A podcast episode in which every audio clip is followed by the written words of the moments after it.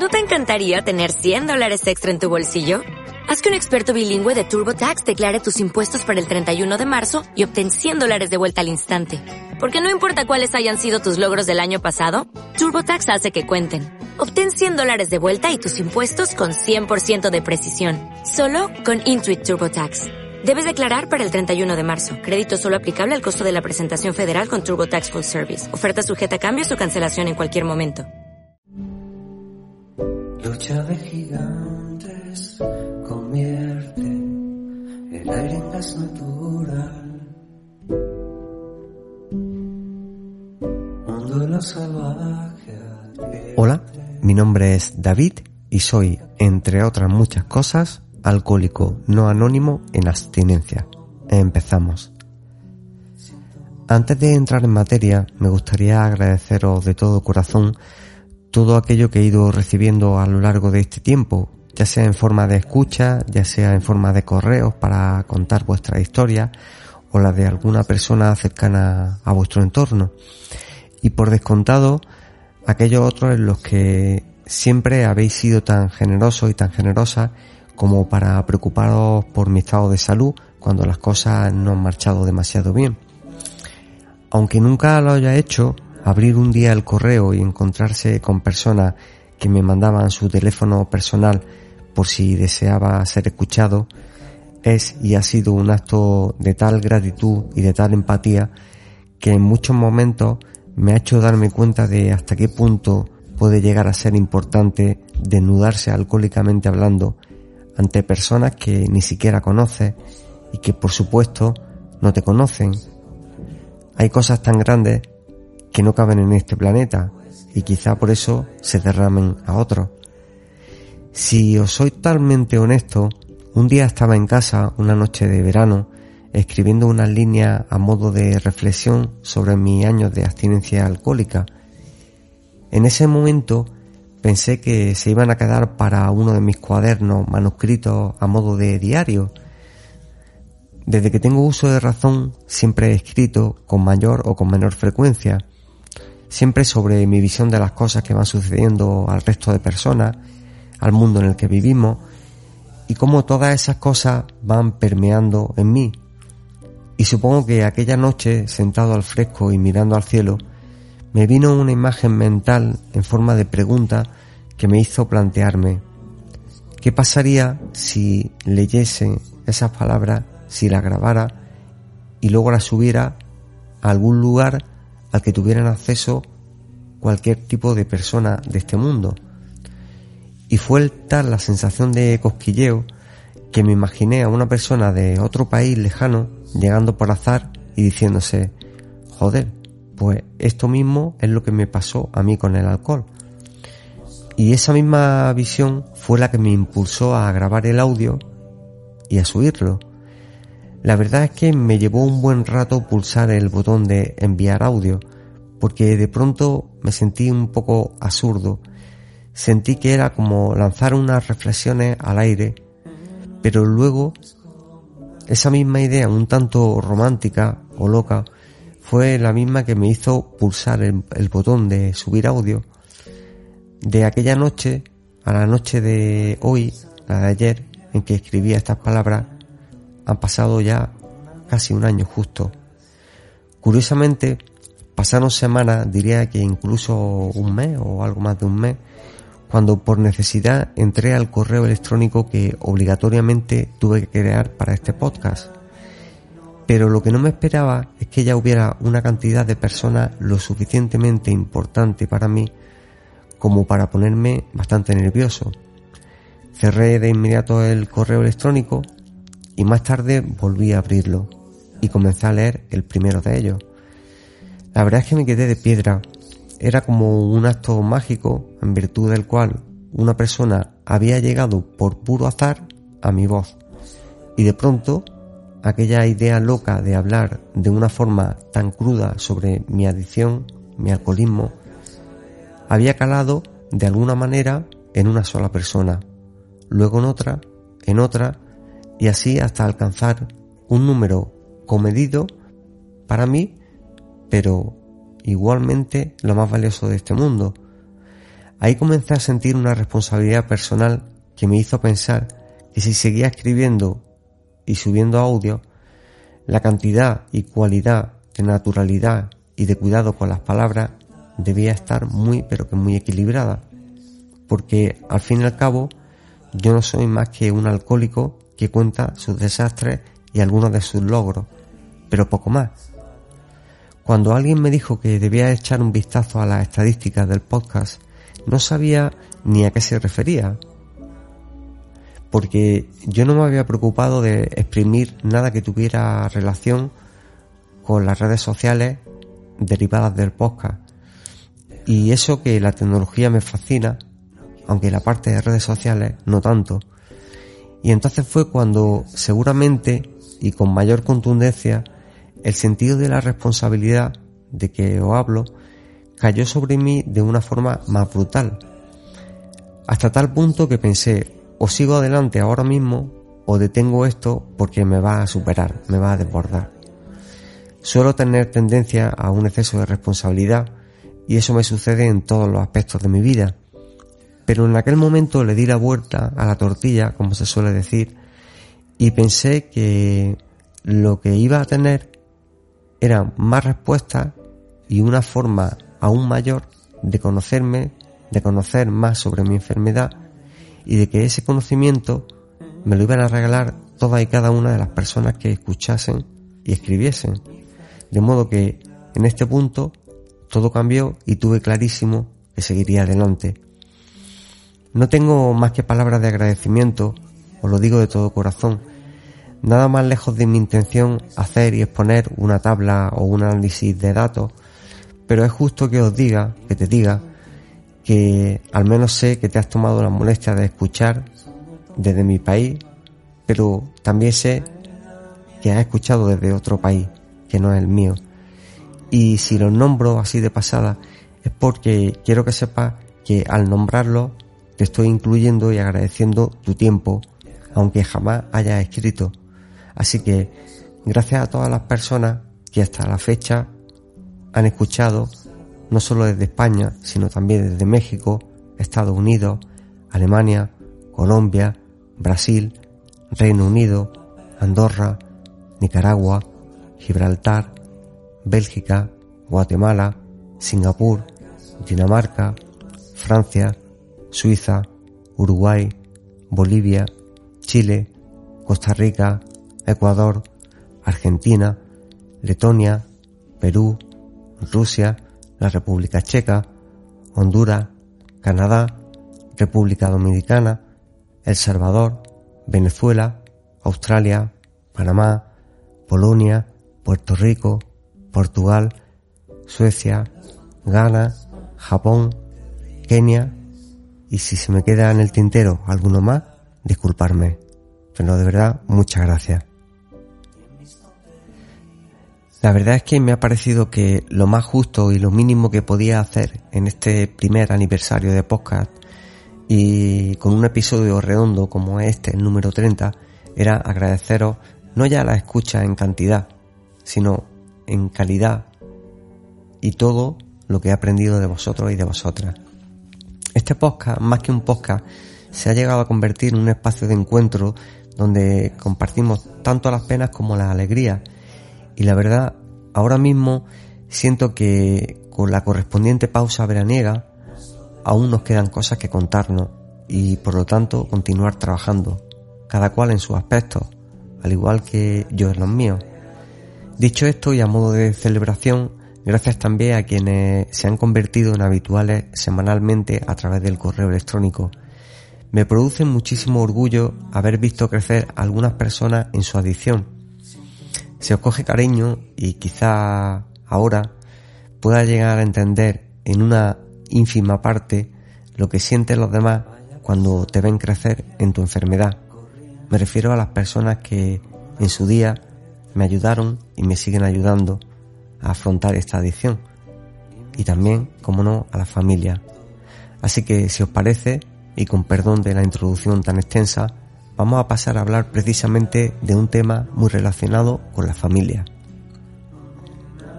Veréis, no son pocos los correos electrónicos que recibo y he recibido de personas que están al otro lado de la adicción, es decir, la familia, las parejas, etc. Y siento que el episodio de hoy tenía que abordar una pregunta muy concreta que me han hecho y me siguen haciendo bastante.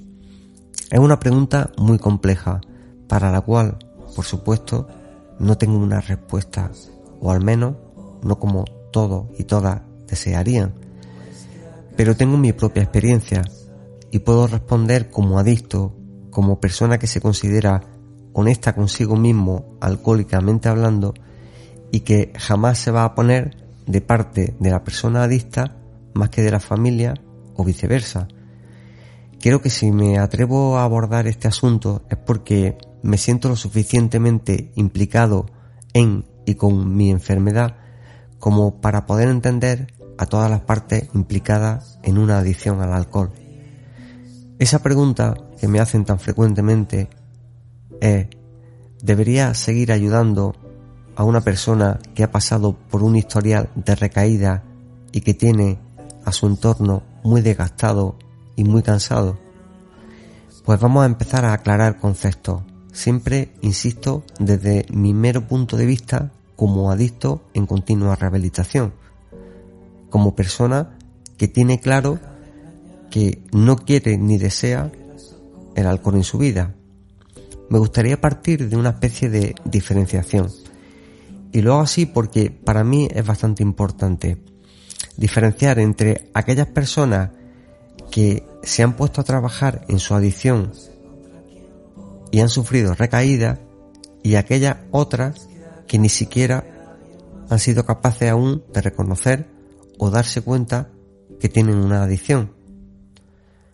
Y esta diferencia es importante porque hoy quiero hablar de estas personas que como yo en su día se rehabilitaron, han tenido tropiezos, han tenido recaídas. Y hoy quería hablar de esta última porque son, somos las que más solemos aturdir a la familia y a la gente más allegada porque nuestra actitud ante la recaída puede ser el primer modo de medir hasta qué punto estamos concienciados con nuestra enfermedad o sencillamente estamos en una etapa de consumo intermitente y seamos honestos, estamos frente a un adicto o una adicta que mientras está en activo va a tender a mentir y a tapar su recaída. ¿Qué hacemos con estas personas?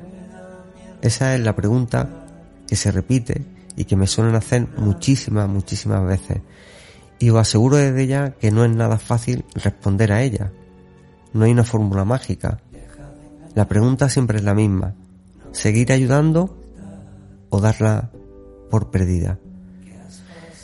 Sí que os invitaría a partir de mi propia experiencia. Oficialmente yo he pasado por dos recaídas. Ambas me influyeron, me hundieron, pero la segunda me llevó al extremo de que cuando aparecí en consulta en mi terapeuta, lo primero que le pregunté fue, Manoli, ¿sigues teniendo confianza en mí? Y lo pregunté, os lo prometo, lo pregunté desde una sensación de persona derrotada que se sentía la persona más fracasada de este mundo. Sentí que había fallado a mi terapeuta, a mi familia y por descontado a mí mismo. De modo que le pregunté si seguía confiando en mí. No sé si ella se acordará de esto. Y le dije, porque yo he dejado de confiar en mí.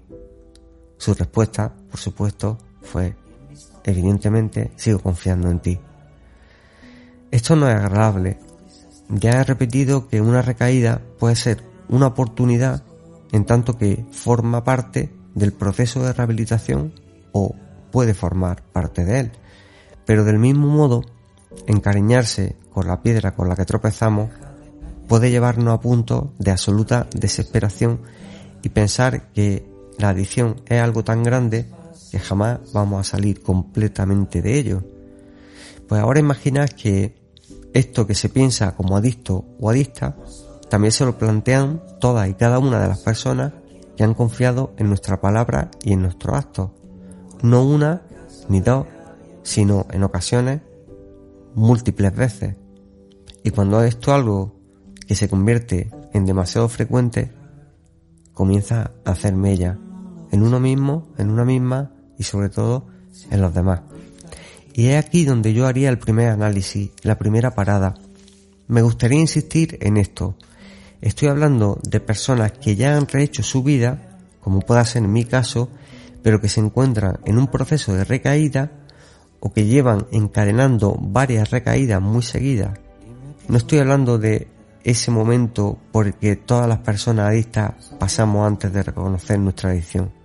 Me refiero a recaídas porque a quienes hemos logrado reconocer nuestra adicción y salir de ella por primera vez, mantenernos y tomar conciencia de que llevamos una vida, ahora sí, completamente natural, se nos presupone, o así debería ser, que vamos al menos unos cuantos peldaños por delante de quienes ni siquiera han logrado reconocer su enfermedad, pedir ayuda y salir. Así que, aclarado esto, la pregunta sería, ¿te crees realmente a esa persona que te está diciendo que quiere y que desea volver a recuperarse? Porque si la respuesta es que no, que no te creas a esa persona, la pregunta que me suelen lanzar ya tiene respuesta. Lo que yo diga no vale de nada. Y desde el punto de vista de la persona adicta que me pueda estar escuchando, le diría, ¿de verdad ahora que está en una recaída quieres salir de ello? ¿O es la excusa perfecta para mantenerte un tiempo consumiendo y acudir a la familia cuando sientas que lo has perdido otra vez todo? Porque cuando estamos consumiendo, muy en el fondo de nosotros y de nosotras, sabemos que hasta cierto punto toca volver a pasar por una remontada que cuesta y mucho y aunque cada cual lo lleve más o menos escondido en su pensamiento, sabe perfectamente que va a tener que pasar por una etapa de vuelta y regreso a cosas que llevan consigo un esfuerzo grande. Y en cierto modo, nuestra cabeza adicta nos está diciendo que no merece la pena porque en el fondo nunca vamos a salir del pozo. Y ese autoengaño es una trampa bastante difícil de salvar y si está bajo los efectos del consumo en ese momento, aún mucho más. De modo que es natural que la mente se busque todas las excusas posibles para alargar el periodo de consumo. Por algo es una adicción y una enfermedad.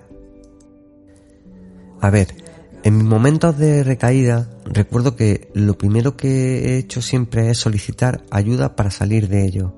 Es decir, por mucho que en su momento yo no fuese capaz de ver las señales que me estaban conduciendo a una posible recaída, lo que sí tuve claro es que ya tenía el camino y el conocimiento suficiente como para saber que para salir de una recaída iba a necesitar ayuda familiar y ayuda especializada. Y aunque en el momento de la recaída hay una cierta tendencia a desear tapar, disimular o como queramos llamarlo, lo cierto es que en mi caso, lo que quizás me sucedió en mi primera recaída fue que pensé que podía salir solo porque ya me conocía el camino de vuelta y porque no quería volver a pasar de nuevo por el hecho de defraudar y defraudarme más de lo que ya me sentía. Pero claro, pronto me di cuenta de que no era así, de modo que puedo comprender que en un principio recaer nos suponga hasta cierto punto un desconsuelo y que lo primero que tratemos de hacer sea esconderlo y tratar de salir por nuestra cuenta, como si nada. Pero insisto, cuando realmente quieres levantarte de una recaída, no te pasas semanas tratando de taparla o al menos no hay motivo para ello. Una persona me escribía esta semana hablándome de una situación con su hermano que me recordó muchísimo a un momento de una recaída en mi caso. Me contaba que su hermano hacía años que se había puesto eh, mano a la obra con su adicción, con profesionales y que había rehecho su vida. Incluso se había dedicado a ayudar de forma directa a otras personas que estaban pasando por lo que él ya había pasado antes y que sus lazos familiares, su relación con su familia era estupenda y que esa familia la había acompañado durante todo ese proceso. Pero esta persona me contaba que hacía poco había vuelto a tener una recaída y que esa recaída había ido encadenándose con otra y con otra y con otra hasta el punto de que estaban por tirar la toalla con él. Es decir, parecía que su hermano había decidido continuar con su consumo y no dejarlo. Aunque cada poco tiempo acudía a ellos porque realmente quería la ayuda que le habían ofrecido, seguía con su consumo. Y a pesar de la intención, seguir metido en el bucle de pedir ayuda, pero seguir consumiendo, la verdad es que desespera bastante. Me hablaba bastante bien de su hermano, del tipo de persona que es, y por supuesto no solo la creí, sino que me recordó a un momento de mi vida en que, en plena recaída, yo estaba solo en casa y se presentaron mi padre y mi hermana. Yo había avisado de una recaída, pero cuando llegaron, lo que les respondí fue que en realidad no quería salir de esa situación porque era mi elección. Entre que yo estaba bajo los efectos del alcohol y que rechacé la ayuda, finalmente se marcharon de mi casa. Y recuerdo que dentro del tiempo que ha pasado y de mi nebulosa, en el mismo momento en que la puerta se cerró, fue cuando sentí que era imposible que yo saliera por mí mismo. De modo que a las pocas horas ya estaba pidiendo que me recogieran para volver a salir del agujero alcohólico. Y ojo porque aquí es donde radica para mí una de las cosas más importantes de una familia que está viendo a su familiar bajo una recaída y a la vez está ofreciéndole una ayuda que en ese momento o no puede o no quiere tomar. Desde mi punto de vista como adicto es un aspecto fundamental. Si yo sé que ante una recaída el mundo se me cae encima, mi autoestima y años de abstinencia se vienen abajo, si sé que regreso a un punto de fragilidad enorme, lo primero que haré no será rechazar la ayuda. Es que mi enfermedad me ha enseñado que tengo que ser yo el primero en dar la voz de alarma y que lo primero que tengo que hacer es decir, he tenido una recaída y necesito ayuda. Es más, en la última, en la última vez que estuve cerca de una recaída, me adelanté a ello. Por descontado, cada persona es completamente diferente en general y en cuanto a su adicción en particular. Pero para mí, desde mi punto de vista, una persona que ya sabe lo que es su enfermedad, que ha logrado salir de ella y que tiene recursos suficientes para salir adelante en una recaída, poco o nulos motivos tiene como para no tomar esa ayuda. Y si encima están mareando y haciendo sufrir a la familia, que ya de por sí lleva una trayectoria y un pasado de mucho sufrimiento, menos excusa aún. De modo que, como adicto, y siendo totalmente honesto, soy plenamente consciente de que si tengo una recaída y me dedico a andarme con medias tintas, a tratar de esconderlo, a decir que quiero ayuda, pero no la tomo, a decir que he vuelto a consumir, pero que ya no estoy consumiendo, y a imponer mis normas ante todo y no seguir lo que los demás y los especialistas me recomiendan, lo que yo no puedo hacer es pretender que me tomen en serio. Y es aquí donde y cuando se crea el conflicto y cuando la familia y todas esas personas que me escriben se hacen esa pregunta y con toda la razón. ¿Qué hacemos con esta persona por mucho que la queramos si nos dice que quiere salir pero actúa como si la cosa no fuera con él o con ella? Mi respuesta corta sería muy sencilla, pero es muy sencilla porque me conozco lo suficiente como para saber que cuando se ha dado en mi caso una recaída, lo primero que he hecho, por muy mal que me sintiera, por mucho que me costase reconocer que en cierto modo tenía que volver a levantarme, insisto, lo primero ha sido tomar la mano de quien me la ha dado y ponerme mano a la obra, no solo para salir de ello, sino para saber por qué he llegado a ese punto de recaída, porque si ante una recaída mi actitud fuera o hubiese sido la de no tomarme la situación con la serenidad y la seriedad que merece, mi actitud hubiera sido la de decir que no necesito ayuda o que la necesito pero con mis normas, hubiera visto con bastantes buenos ojos que mi familia hubiera dicho ahí te queda hasta que decida que quieres la ayuda pero de verdad y lo demuestre. Créeme si os digo que soy plenamente consciente de que esta actitud tiene que ser muy pero que muy dura para una familia. Máxime cuando sabes que ya en su día esa persona adicta logró salir. Comprendo también que cuando alguien cae, lo último que yo haría es negarme a levantarla. Pero también comprendo que cuando te pasa una vida tratando de ayudar a una persona a levantarse de una recaída o de varias, y esa persona llega un momento en que parece no tomárselo en serio, lo más razonable es que acabes cansado, cansada y que se te acaben las fuerzas y las ganas de seguir apostando por ese familiar.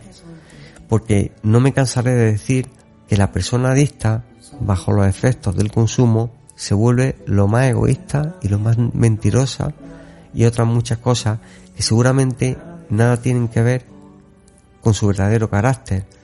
Pero desde mi punto de vista como adicto, siempre he pensado que desde el día en que me senté en terapia, si se daba una recaída, yo no solo no iba a ponerlo difícil a quienes quisieran ayudarme a levantarme, sino que iba a tener muy claro que el margen de paciencia de los demás debería ser el mínimo porque si cuando yo estoy en plena recaída, con poca o ninguna gana de salir de ello, encima me encuentro con que mi familia no me pone límites, pienso, insisto, pienso desde mi punto de vista que el peor favor que se me puede hacer ante una recaída es ofrecerme una y otra vez una ayuda que estoy rechazando.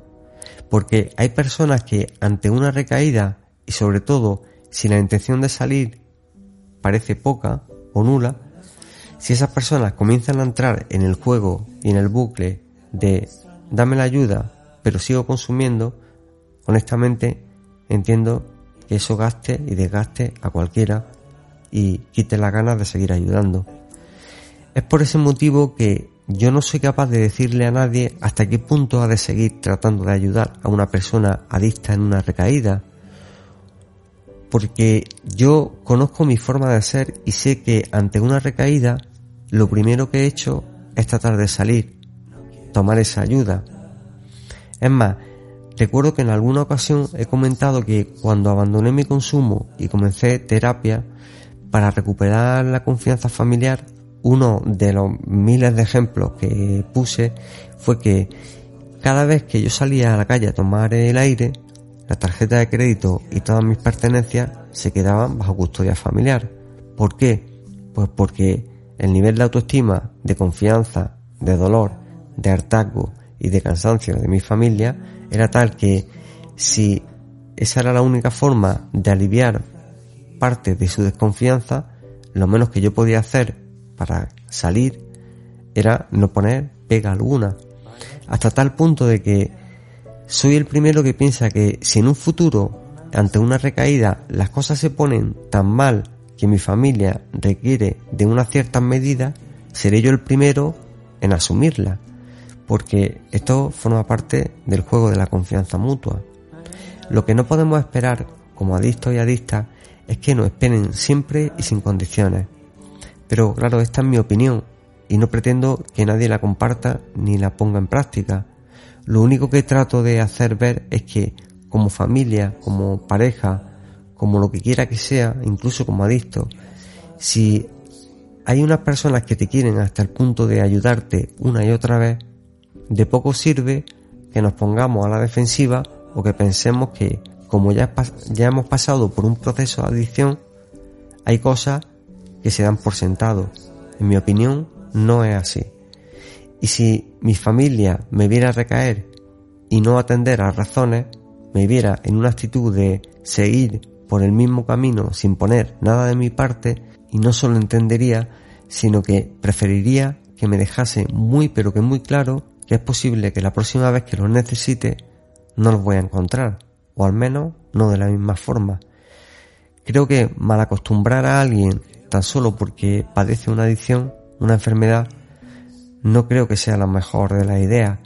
Todo lo contrario, en esta vida hay límites para todo y para todas las personas. Y lamento deciros que los y las adictas no somos una excepción. De modo que cada familiar sabrá si ha llegado el momento de poner esos límites y llevarlos a la práctica. No creo que sea un mal ejercicio.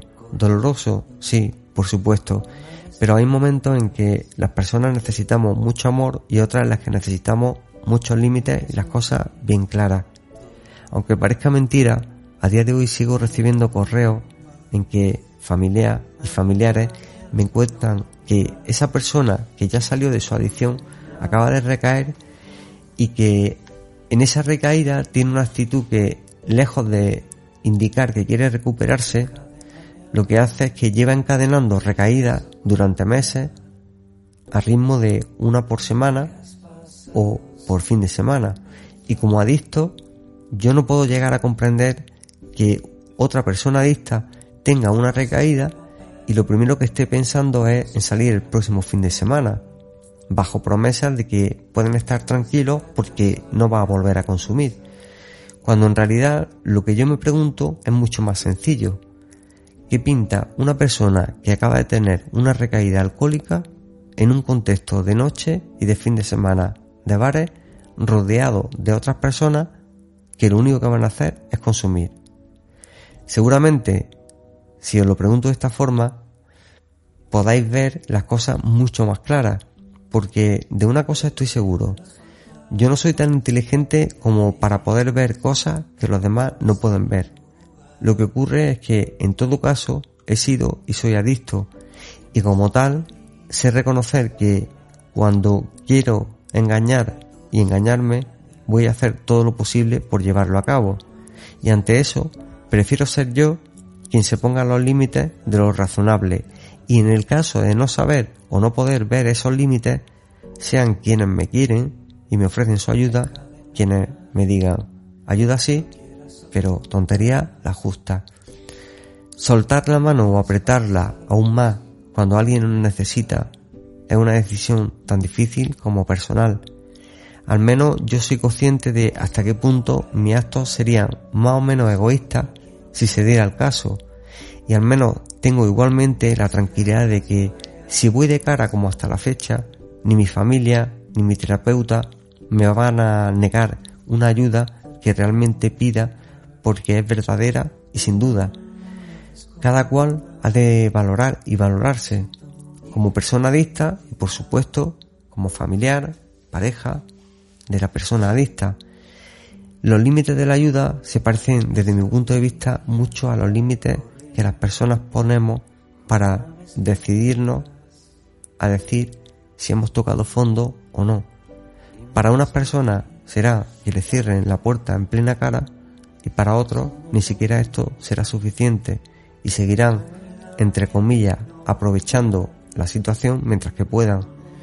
Nadie debería arruinarse la vida tratando de ayudar a otra persona que se la está arruinando a sí misma y encima negándose a aceptar la ayuda que le ofrecen. Porque tampoco hay que olvidarse que detrás de toda persona adicta hay una persona que cuando deja de consumir deja de comportarse de ese modo. Pero eso no significa que las personas que consumen sean mejores o peores que las que no lo hacen. Una adicción en activo saca lo peor de cada persona, por supuesto, pero igualmente abandonar una adicción no convierte a una persona por arte de magia en la mejor de este mundo. Y a veces se confunden lo uno y lo otro cuando en realidad no tienen nada que ver. A fin de cuentas, desde mi punto de vista, nadie debería ser la persona salvadora de otra, porque al fin y al cabo, todas y todos, en algún momento de nuestra vida, vamos a tener que salvarnos de algo o de alguien. En mi opinión, la adicción no lo justifica todo, del mismo modo que la no adicción tampoco. Dicho lo cual, bienvenido, bienvenida, un fuerte abrazo, quien quiera que sea esté escuchando. Nos vemos en breve, a ser posible, libre de alcohol. Gracias. Muchas gracias.